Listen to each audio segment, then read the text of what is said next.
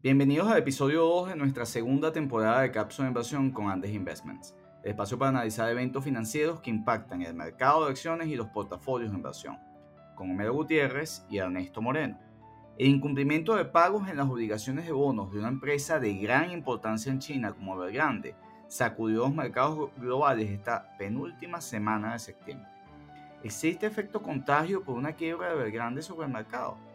¿Qué busca China con su política reciente de regulaciones y restricciones a los mercados de capitales occidentales? ¿Representa una amenaza para portafolios de inversión en Estados Unidos? Lo discutimos con Homero. Las opiniones expresadas son individuales y no constituyen recomendación de inversión o venta de productos. Los datos y desempeños pasados no implican el comportamiento futuro. Consulte a su asesor de inversión independiente antes de invertir. Hola Homero, ¿cómo estás? Hola Ernesto, ¿todo bien? ¿Cómo estás tú? Bueno, preparados para el regalo que nos dejó China este fin de semana pasado, ¿no? El caso de Grande. Sí, bueno, más allá del, de la última semana, esto ya tiene tiempo, lo que pasa es que ya se hizo visible, se hizo inocultable, ¿no? Porque si te fijas, la, la acción de Evergrande pasó de 20 dólares eh, de Hong Kong en octubre del 2020 a 2,6 dólares a los últimos días de este mes, ¿no? Sí, vamos a analizar cómo una compañía que es el segundo mayor desarrollador eh, inmobiliario y con múltiples negocios en China, eh, ha, perdido 90% de su valor accionario y está a las puertas de un incumplimiento que ya está, ya está contando el periodo de gracia, Homero. Sí. Cómo esta compañía tiene un impacto en los mercados que generó unas caídas en los índices eh, a comienzos de esta semana de hasta 3% de los índices en, el mercado de valores en Nueva York, eh, cómo esta, esta compañía y cómo las acciones que ha venido implementando el gobierno chino este, pueden impactar el mercado. Sí, Ernesto, aquí es importante definir un poco qué, qué es Evergrande, ¿no? Aparte de, eh, es uno de los desarrolladores inmobiliarios más grandes del mundo y uno de los más endeudados también pero también tiene inversiones en, otro, en otros sectores, tiene otras participaciones en otras compañías, eh, pero básicamente su núcleo de negocio es la promoción inmobiliaria, inversiones, gestión inmobiliaria. Y también, eh, revisando un poco la, información de la compañía, también tiene inversiones en, en, la producción de agua mineral, también tiene una división de autos eléctricos. Es, es un conglomerado bastante diverso, ¿no? Eh, es una compañía que, desde mi punto de vista, partió del sector inmobiliario, levantó una gran cantidad de fondos para entonces dedicarse a invertir en otras cosas, ¿no? Y tener un libro tan grande donde puedas meter eh, desde gatos, perros, hasta cucarachas, ¿no? Sí, sí, sí. Eh, estuve, tú sabes que estuve revisando los estados financieros y, viendo algunos números grandes, ¿no? De, esta, de esta importante compañía china encontré que el margen bruto en el primer semestre del 2020 fue de 25% y en el primer semestre de este año 2021 se redujo al 13%, ¿no? Entonces estamos viendo una reducción importante del margen bruto, ¿no? El margen en sus operaciones. Y cuando vemos que en, este primer semestre del, año 2021 la compañía reportó unos ingresos por la venta en su participación en unas compañías que tiene, ¿no? del sector de telecomunicaciones, que estos básicamente son ingresos no recurrentes y sin estos ingresos la compañía habría dado pérdidas en operaciones, lo cual dice mucho de esta empresa, ¿no? Bueno, fíjate, a mí en lo particular no me gustan los, los balances llenos de inmuebles o de cosas ilíquidas cuyo valor yo no tengo a la mano para contrastar, ¿no? Eso me recuerda cuando la gente hace su balance personal Sí. coloca ahí en sus inmuebles, joyas, etcétera, coloca unos valores que solo tú este, crees que tienes. El valor de un inmueble es aquel que recibes cuando has cerrado una operación y te han pagado. Correcto. Esto, todo lo demás, eso le encanta en parte al sector financiero y por eso hay regulaciones sobre lo que tú puedes colocar en tu balance, en tus valoraciones, en tus apreciaciones de activo y de patrimonio sobre los bienes inmuebles, porque eh, eh, es el gusto eh, en general de sobrevalorar eso que tienes allí. Sí, y al final, cuando tú ves el balance y los activos de, de, esta compañía, pues está básicamente concentrado en inversiones inmobiliarias y, y, y cuando separas, o sea, tú tienes un activo que tiene, eso es como, y, casos, bueno, por experiencia propia, pues que, que, tuvimos hace muchísimos años inversiones en el sector de carbón. Entonces, bueno, ¿cuánto vale una mina de carbón? Bueno, ¿cuánto vale un rascacielos vacío? Exacto. Entonces, cuando eso pesa 80% sobre tu, tu balance, bueno, ahí ves el primer problema. Entonces pasas al estado financiero, que es lo que estabas comentando, Mero. Cómo se genera el ingreso y entonces ves que si sacas eh, los otros ingresos generados por negocios que no tienen que ver con el desarrollo inmobiliario, sino que son compras de compañías. Correcto. en particular eh, eh, está esta compañía importante que ellos en el justo acaban de vender, que es Gente. que alcanzaron un acuerdo para venderlo por 418 millones, o sea, vendieron 418 millones de dólares en, en creo que tenían entre el 7 y el 11% de la compañía, se lo vendieron a Tencent ahora en agosto, un poco para resolver esos problemas de efectivo eh, que, que, tenían en la compañía. Y esos otros ingresos, Homero, que vimos en los balances de a junio, no incorporan esta operación. Entonces, ahí básicamente están vendiendo eh, su posición en, en, en Gen Network eh, que era la que había salvado su balance financiero, su, su, estado de ganancia y pérdida en el, en el semestre.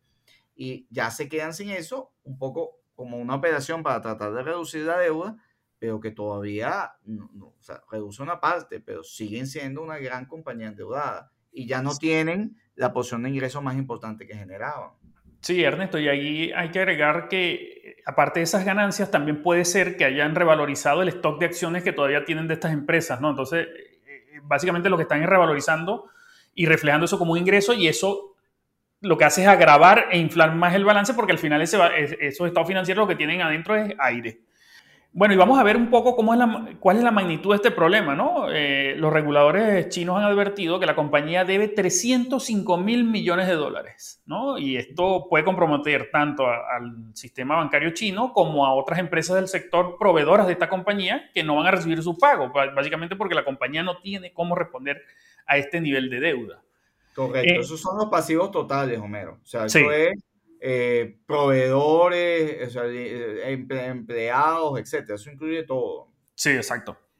La deuda financiera en, bonos en dólares estaría alrededor de los 16.400 millones y esto eh, la compañía estaría resolviendo en el corto plazo el pago de estos cupones. De hecho, la semana pasada se venció un bono de, de, la compañía y este bono eh, estaría ya entrando en el periodo de gracia, ¿no? Y esto ya es un inminente default. Ya el default ocurrió, lo que estamos esperando es que pasen los 30 días para que se decrete formalmente, ¿no? Sí, están, viendo qué es lo que pagan, pero, o sea, entiendo que hay, eh, el gobierno chino los ha urgido de pagar sus compromisos de corto plazo, pero la prioridad está en el pago de proveedores y, lo que sería interno en el mercado eh, de China. Sí, yo creo en eso, Ernesto, que, el, regulador chino lo que está es sacando las cuentas, ¿no? O sea, por ahora sí ha insistido en que cumplan con los, con, los compradores de vivienda, con otras empresas proveedoras del sector. Incluso el gobierno chino le ha pedido a otras empresas proveedoras que le refinancien la deuda.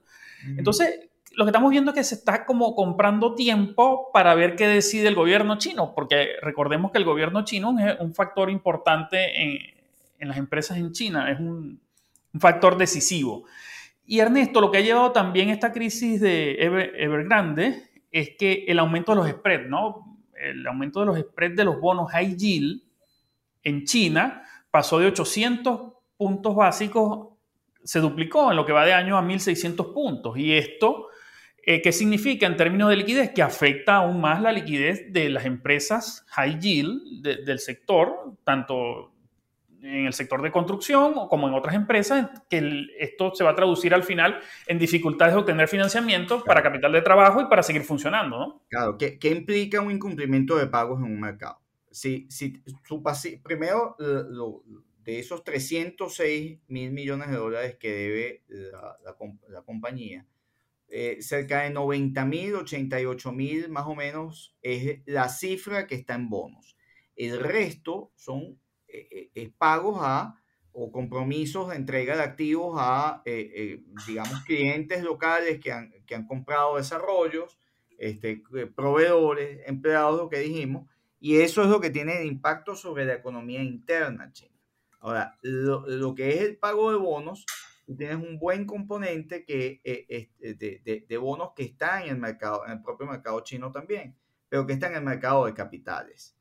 Y ese menor componente que está en el mercado internacional, de los cuales al final en dólares es aproximadamente 14 mil millones de dólares, cuyo impacto es pequeño dentro del mercado internacional. Ahora, ¿qué es lo que ocurre acá, Homero? Que estás elevando con este, con este eh, impacto el riesgo en el mercado de bonos. Entonces, eh, la gente se lo va a pensar tres veces más, el, mercado, el, dinero, va, la liquidez va a ser mucho más cobarde a la hora de ver y, meterse en bonos y esto es lo que hace que aumente el spread de esta manera. Entonces, aquí eh, el, primer, la primera víctima de esto es la confianza. Sí. la confianza en los bonos y esto tiene un costo para otras empresas que están buscando financiamiento de perfiles similares, similares o riesgos similares a los de Evergrande. Entonces, aquí, hay, aquí está la primera víctima. La segunda víctima, que parece menor, es eh, la, la, economía doméstica eh, china, porque al final, bueno, habrá que ver qué es lo que hace el gobierno chino, Homero. Sí, fíjate, yo creo que el gobierno, como te dije, el gobierno chino está sacando sus cuentas porque, y, yo creo que esto, estas demoras, esto, esto, estas decisiones que se están tomando, es para tratar de que ellos decidan de una vez por todas qué, va a ser el gobierno chino, porque el, Wall Street Journal estaba reportando que el gobierno chino estaba renuente a, salvar la compañía, a darle el salvataje, ¿no? Están dando la señal de que hay que depurar. Exacto. Y, y, esto está en línea también con la política que ellos ya vienen desde hace muchos meses, hostil para sus propias empresas que tienen amplia exposición en el mercado de acciones, el mercado de capitales eh, occidental. Sí. Porque a, través del aumento de sus políticas de seguridad eh, han limitado tanto las inversiones de, del capital extranjero dentro de estas grandes compañías como la transparencia y disposiciones regulatorias de las mismas. Alibaba no es un secreto, es mucho más rentable como compañía que Amazon desde el punto de vista de margen operativo y utilidad generada, pero varias veces. Sin embargo, su valor es exiguo comparado al de Amazon porque la potencialidad de darle bienvenida a los inversionistas y la discrecionalidad con que China está manejando la injerencia en, sus en sus políticas afecta el ingreso. Entonces esto se mezcla Sí, aquí Ernesto, yo lo que creo que el gobierno chino está, es una pelea de, eh, está peleando por el control de, su economía, de la economía china, y básicamente eh, eso se refleja en, en, las regulaciones que le está implementando a, las compañías tecnológicas, y Evergrande también entraría dentro de esta, de, esta pugna del, del, gobierno chino de tomar el control de su economía y, y esto es algo que ya se ha visto. ¿Cómo, en está actuando el gobierno chino en el caso de Evergrande?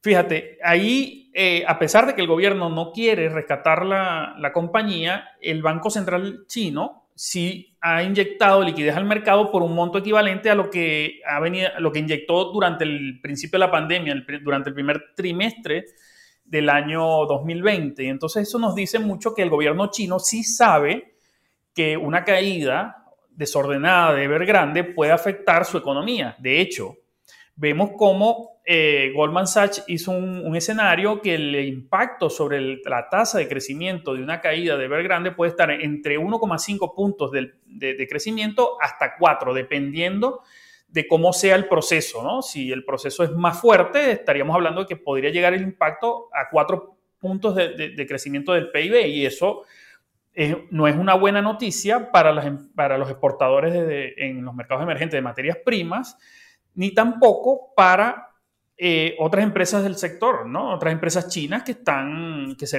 verían indudablemente afectadas por la crisis, ¿no? que crearía este default. Sí.